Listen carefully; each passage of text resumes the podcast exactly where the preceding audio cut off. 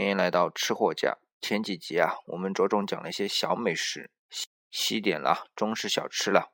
那今天呢，我们来讲一讲硬货，哈哈，那就是龙虾，不是小龙虾哦，是大龙虾。这大龙虾也分好多种，就我知道的有澳龙、加拿大龙虾、白令海峡龙虾这几种龙虾，口感、味道、肉质都有不同。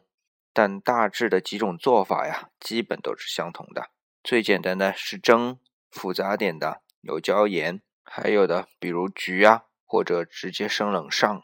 但我比较推崇的呀，是我们中国人的焗龙虾和意大利的焗龙虾。我为什么这么说呢？说到底啊，是因为我们这两个吃货民族对这个美丽的外表下的龙虾的滋味最了解呀。你说龙虾的肉滋味鲜美，那是肯定的；营养好，那也是肯定的。它的蛋白质多，脂肪少，当然健康了。口感富有弹性，那也是没得说的。那既然这么美味的美食，有这么多优点，应当烹饪起来非常简单喽？不是有个理论吗？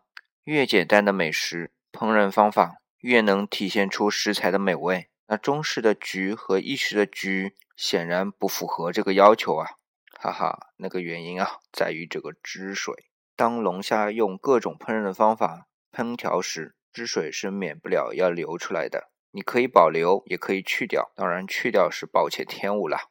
那么怎么留下来呢？那就是焗，焗啊，尽量让美食的那个汁水完整的保留在体内，但始终还是流出一点嘛。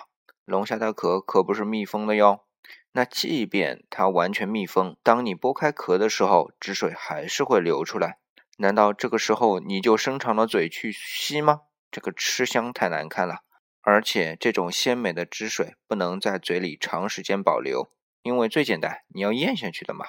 嘿嘿，这个时候中式、意式的局的精髓就出来了。中式呢是下面放一些面条，而意式呢。也是放一些面条，那可是意大利面，拌在下面之后啊，它们的作用就是吸收这些流出来的汁水，这样就能让吃客啊从容的吃完龙虾的肉，去体验前面说到的各个纬度的美味，而最后的鲜已经被各种的面所完整保留，这个时候你可以大口的去咀嚼这种面食，因为面本身是没有滋味的。所以，当你在咀嚼面食的时候，这种丰富鲜美的滋味叠加上之前龙虾肉丰富的口感，才能说完整的体会了龙虾的美妙滋味。